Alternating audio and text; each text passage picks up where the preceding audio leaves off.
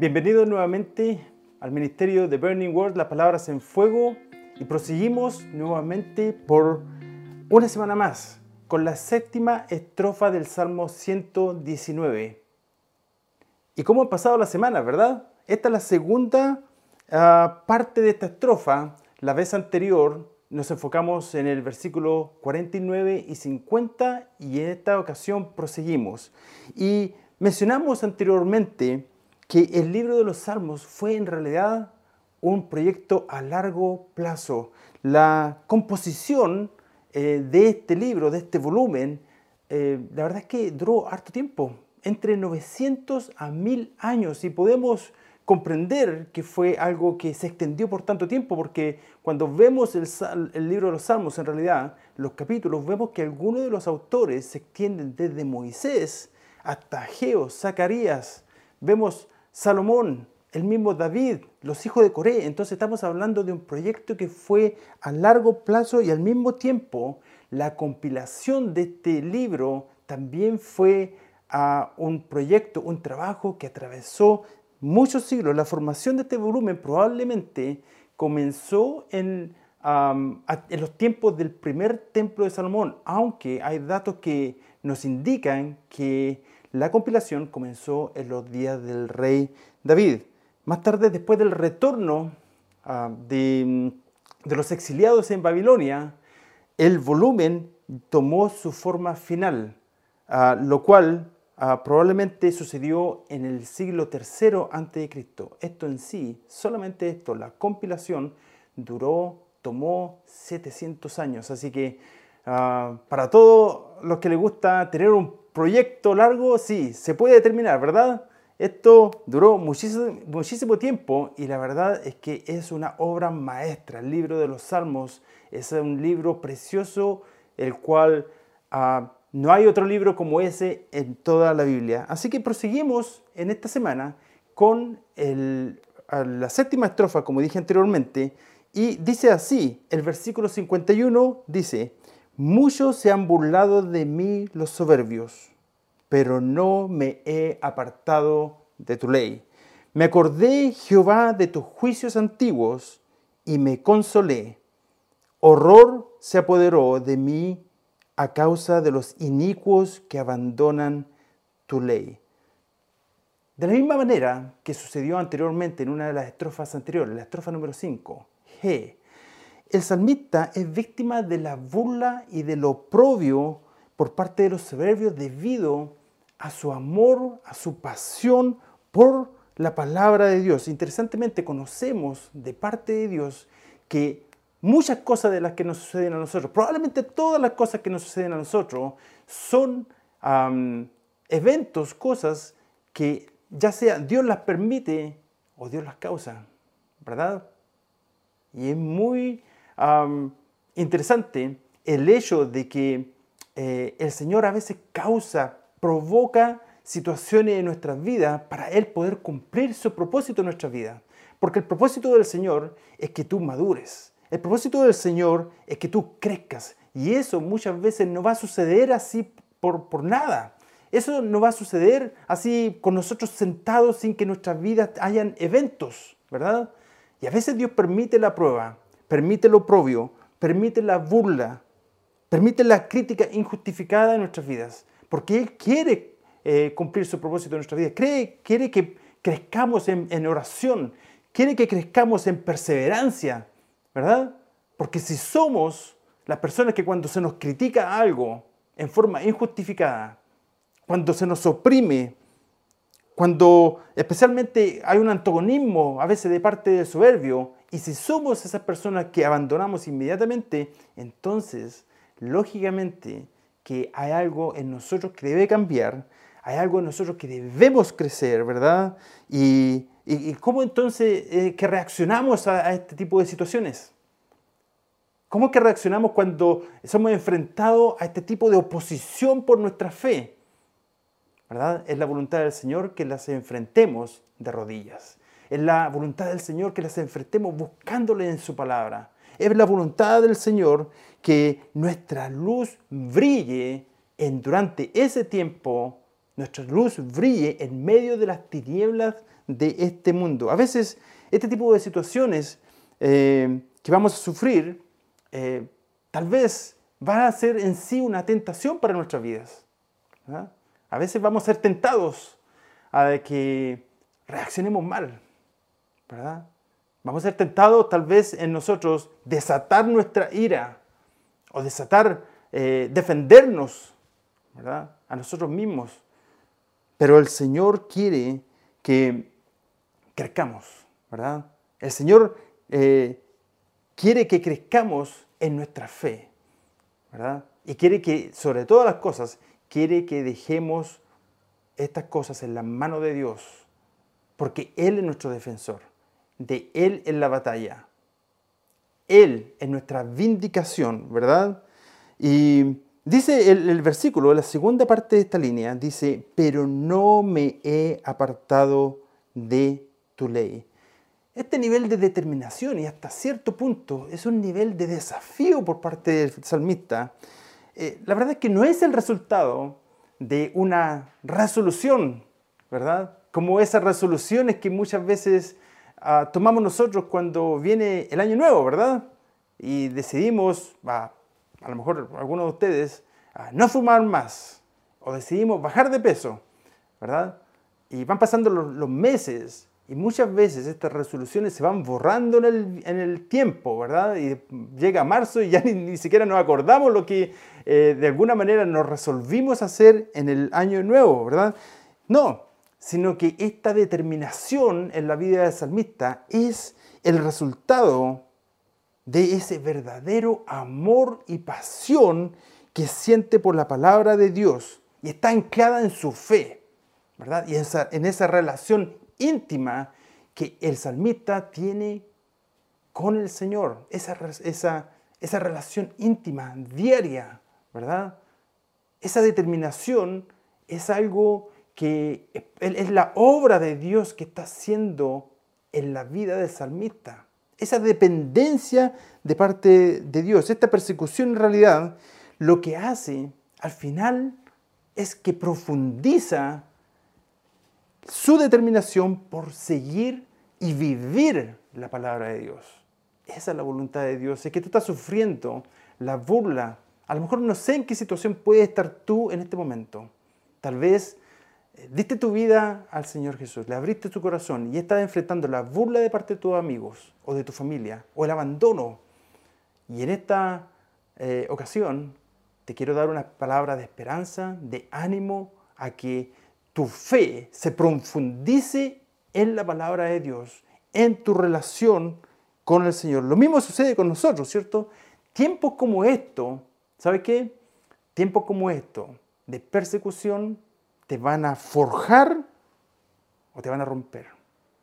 Van a romper a lo mejor tu confianza y tu fe en la palabra del Señor y en el Señor mismo. O, ¿verdad? te van a llevar más y más y más profundo en tu confianza y en tu fe en la palabra de Dios, ¿verdad? Y en el Señor Jesús. Y esa es la voluntad de Dios, que crezca de esa manera, ¿verdad? La burla y la persecución podrían ser, la verdad, una bendición disfrazada. ¿Y cuántas veces sucede así, cierto? Ya que te pueden llevar a un compromiso aún más profundo con su palabra. Esa es la razón por la cual el salmista dice, pero no me he apartado de tu ley. No es verdad que sinceramente en estos tiempos que estamos viviendo hoy día no podemos darnos el lujo de desviarnos de la palabra del Señor, de desviarnos de su, de su ley, ¿verdad? Necesitamos, la verdad, decidirnos hoy mismo Hoy mismo necesitamos decidirnos y nunca olvidarnos que no importa lo que se nos diga, no importa la oposición que tengas al frente tuyo, no importa lo que haya contra ti en este día, necesitamos decidirnos que mi corazón, que tu corazón le pertenece al Señor y aunque sea el último, el último que quede para defender la palabra de Dios, tú te vas a afirmar y no te apartarás de la palabra de Dios. es lo más importante. La palabra de Dios te va a sostener. La palabra de Dios eh, te va a proteger. La palabra de Dios te va a preservar. El Señor va a derramar de su gracia en tu vida. Es a través de la palabra de Dios que conoces al Señor Jesús. Y mientras más le conoces, más quieres profundizar porque quieres conocerle más y más. Esa es la manera como enfrentamos nuestros problemas. Esa es la manera como enfrentamos la persecución y la burla, ¿verdad? Dice el siguiente versículo, me acordé, Jehová, de tus juicios antiguos y me consolé. Meditar, inclinar nuestro propio corazón, acordarnos de la palabra de Dios, de los dichos de Dios, son acciones intencionales, tuyas y mías. No son el resultado de un accidente, ah, de una casualidad. Elegimos hacerlo. Vale recordar de que realmente no hay nada que, que yo realmente no me pueda acordar sin antes no haberlo guardado en mi memoria, en mi corazón, ¿verdad? Debemos ser intencionales en hacerlo. Querido amigo, hermano, la verdad que no es suficiente leer la Biblia. De verdad que no lo es. Y yo creo que tú lo sabes, yo lo sé. Porque cuando simplemente leemos la Biblia, la mayoría de las veces entra por un oído y sale por el otro, y probablemente dos días después ni siquiera te acordarás de lo que leíste, ¿verdad? Debemos ser intencionales en meditar la palabra del Señor. Josué, capítulo 1, versículo 8, probablemente ese versículo te lo sepa de memoria, o por lo menos a lo mejor lo has escuchado una vez. Dice lo siguiente, nunca se apartará de tu boca este libro de la ley, sino que de día y de noche meditarás en él para que guardes y hagas conforme a todo lo que está en él escrito, porque entonces harás prosperar tu camino y todo te saldrá bien, o en otras versiones dice, y, será de éxito para tu vida, ¿verdad? Y a veces nos preguntamos por qué es que realmente no nos va bien, ¿verdad? ¿Por qué nos sucede lo que nos sucede? Y a lo mejor podemos ir de vuelta a este versículo y decir, bueno, ¿qué es lo que quiere Dios de mí? Y lo que quiere Dios de mí y de ti es que medites en el libro, de que estés siempre delante de ti, que guardes ese tesoro en tu corazón, ¿verdad? Y después de eso, tú puedes decir, me acordé Jehová de tus juicios antiguos. Y eso me trajo consuelo, ¿verdad? Eso me trajo refrigerio. Eso me trajo paz a mi vida, ¿verdad? ¿Y cuánto de nosotros necesitamos paz? Paz, ese tesoro invaluable. ¿verdad? ¿Cuántos matrimonios no tienen paz? ¿Cuántos hogares no hay paz? ¿Verdad? Y dice la Biblia en el Salmo 119, dice además, los que aman tu palabra tienen tanta paz que nada les causa tropiezo. Me acordé, Jehová, de tus juicios antiguos y me consolé. Lo que nos trae consuelo es que siempre en tiempos de juicio. Siempre en tiempos de juicio Dios libra a sus hijos. Y eso trae consuelo al creyente. La Biblia está lleno de testimonios donde el Señor libra a sus hijos. Y eso nos trae esperanza y nos trae consuelo. Cuando traemos a la mente los juicios antiguos, podemos tener la fe de que si lo hizo allá, en ese entonces, Dios no cambia. Él lo hará por ti hoy. El libro de los jueces, además, en el capítulo 2, versículo 18, dice lo siguiente. Cuando Jehová les levantaba juez, Jehová estaba con el juez y lo libraba de manos de los enemigos mientras vivía aquel juez. Jehová era movido a misericordia al oírlo gemir por causa de quienes los oprimían y los afligían. Y probablemente a lo mejor tú sabes de qué se trata el libro de los jueces. ¿verdad? Y, uno y otro líder se levantaba, pero ellos pasaban por un ciclo donde eh, eh, eh, sufrían de parte de los enemigos debido al juicio del Señor, porque se apartaban de Él, ¿verdad? Y eso era lo que Dios estaba preparado a hacer. traer enemigos que los afligían, parte del juicio del Señor, que estaba profetizado desde mucho antes que sería de esa manera, para que ellos clamaran a Jehová. Y después de eso, el Señor volvía a tener misericordia de ellos. Y es así también hoy día. Dios volverá a tener misericordia de ti. Él hará algo nuevo en ti. Así que ten fe en el Señor y no dudes en clamar a Dios si es que estás en una situación de aflicción, porque Dios no desecha al corazón quebrantado y afligido. Y ese, si ese eres tú, te invito en el nombre del Señor a que clames al Señor y que si necesitas ayuda, que te coloques en contacto conmigo o con cualquier hermano que sea fiel a la palabra de Dios para que te ayude. Que el Señor te bendiga. Esta palabra juicio de la cual habla, dice de, tus juicios antiguos, ¿cierto? También conlleva la idea de los veredictos contenidos en la palabra de Dios. Al final del día, querido hermano, amigo, no importa cuánta oposición puedas tener tú en tu vida, todo lo que importa es el veredicto de Dios. Es lo que Dios pueda pensar acerca de ti, de mí, de mi ministerio. Eso es todo lo que importa. Y al final, ¿sabes qué? Al final, en ese día, cuando pasemos de este mundo, en el día del juicio, todo lo que importa ahí no va a ser lo que me dijo tal, no va a ser la manera como me atacó esta otra persona. No va a ser la burla de tal grupo de personas. Va a ser lo que Dios tenga que decirte. Y tenemos la esperanza de lo que, que escucharemos de Él lo siguiente. Bien, buen siervo y fiel, sobre poco has sido fiel, sobre mucho te pondré, entra en el gozo de tu Señor. Este versículo está en el libro de Mateo, capítulo 25, versículo 21 también es un gran consuelo para ti, para mí, en que hay un día final. Hay un día final en el cual Dios tendrá la última palabra y eso es nuestro consuelo. No tenemos que, ¿sabe qué? No, sabe, no tenemos que probar de que estamos en lo correcto siempre.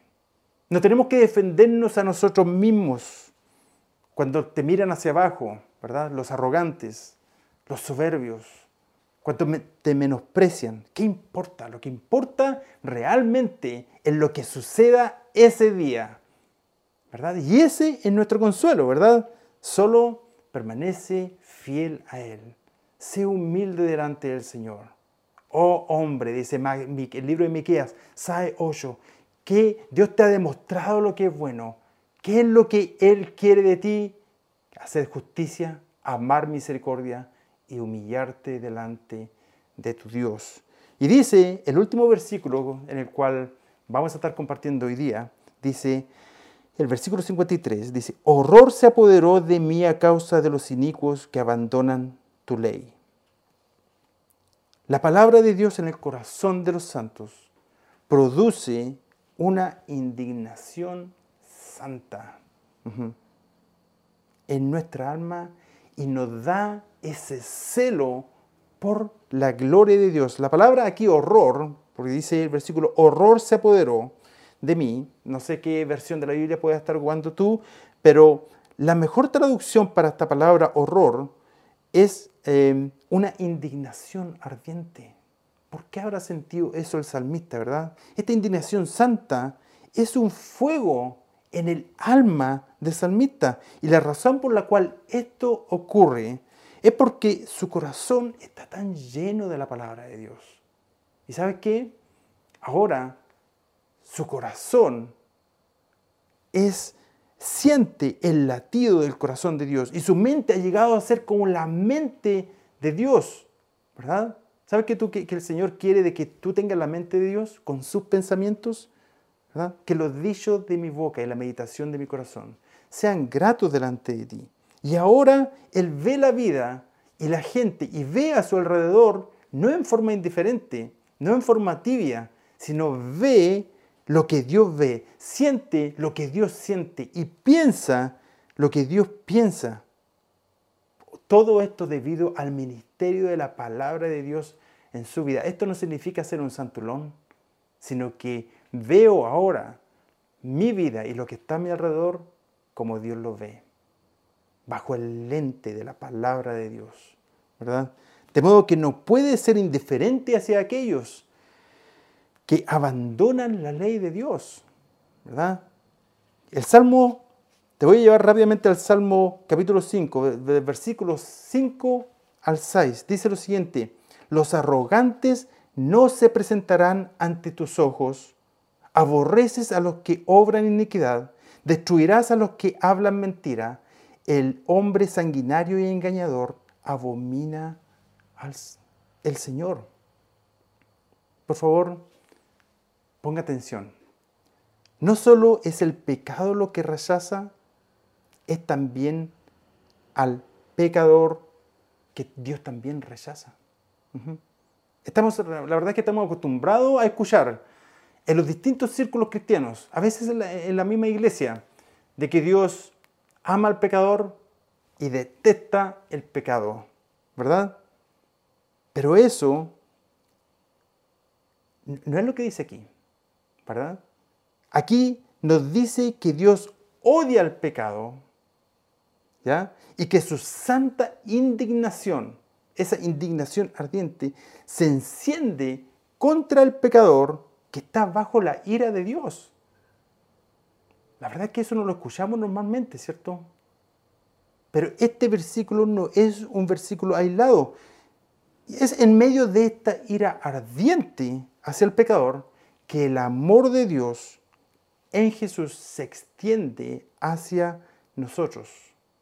Pero ¿sabe qué? La ira de parte del Señor, esa ira ardiente de ninguna manera ha sido disipada.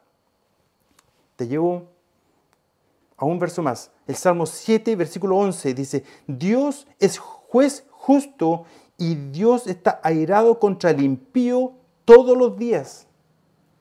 Perdón, todos los días.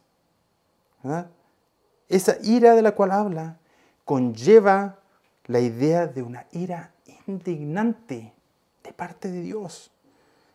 Y el siguiente verso, de hecho el verso 12, dice que si el hombre no se arrepentiere, él afilará su espada. Hermanos, amigos, esto como les decía anteriormente no son versículos aislados. El Salmo capítulo 11, versículo 5 también lo dice.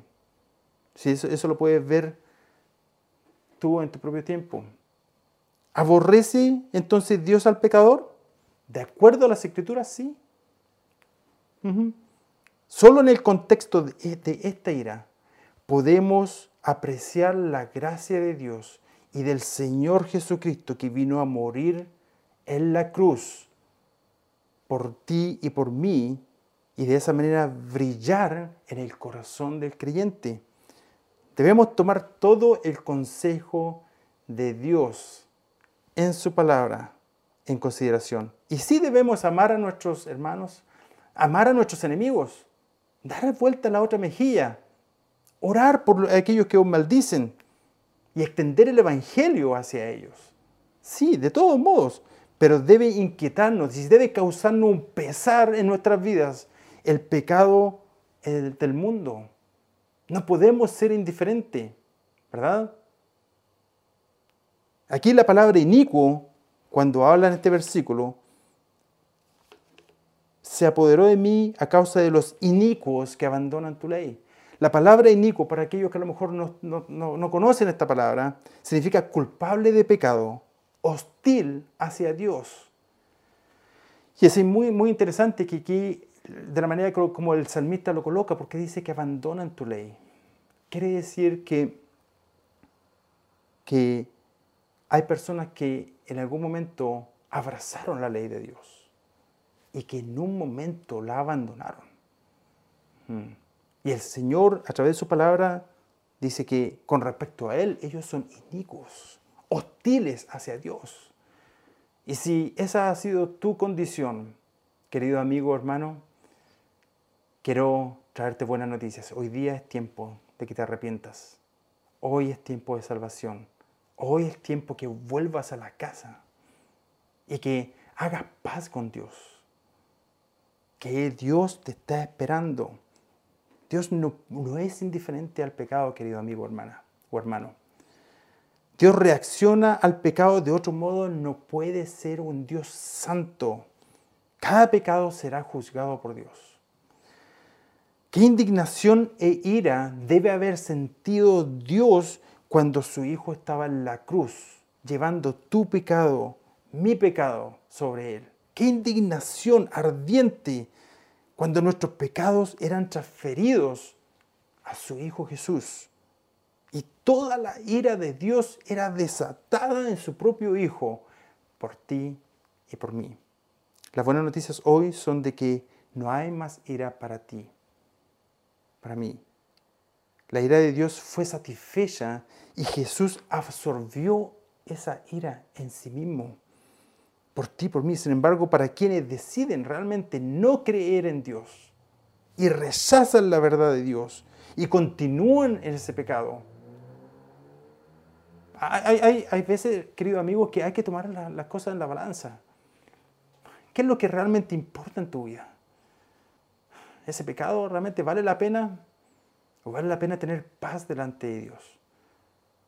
Pero esa es tu elección y si tú decides continuar en tu pecado, hay una ira santa, perfecta y una indignación que será desatada sobre las almas de aquellos que rechazan al Señor. Y eso es exactamente lo que Dios siente hacia ellos debido a su pecado. Necesitamos decidirnos hoy a ser transformados por la palabra de Dios. Hoy tienes una oportunidad. No podemos continuar siendo indiferentes al pecado. Especialmente en nuestras propias vidas, ¿verdad? Porque nosotros somos los primeros que tenemos que vernos al espejo de la palabra de Dios y ser transformados por la palabra de Dios, ¿verdad? Debemos confesarnos delante de Dios y arrepentirnos. Así como también orar por aquellos quienes se pierden hoy. Debemos ser valientes y no esconder la verdad de Dios. Cuando quieres venir delante de Dios y hacer la paz con Él, hoy es un día de salvación. Hoy tienes la oportunidad de venir ante sus plantas y decirle, Señor, estoy preparado, estoy listo para volverme a ti. Y ayúdame a nunca más abandonar tu ley. Que el Señor te bendiga y te invito a suscribirte a este canal y por favor, mándame un email. Eh, los datos de contacto están en la descripción de este video y te, te invito, te animo a que me mandes un email si necesitas oración y tal vez eh, podemos colocarnos en contacto. Que el Señor te bendiga.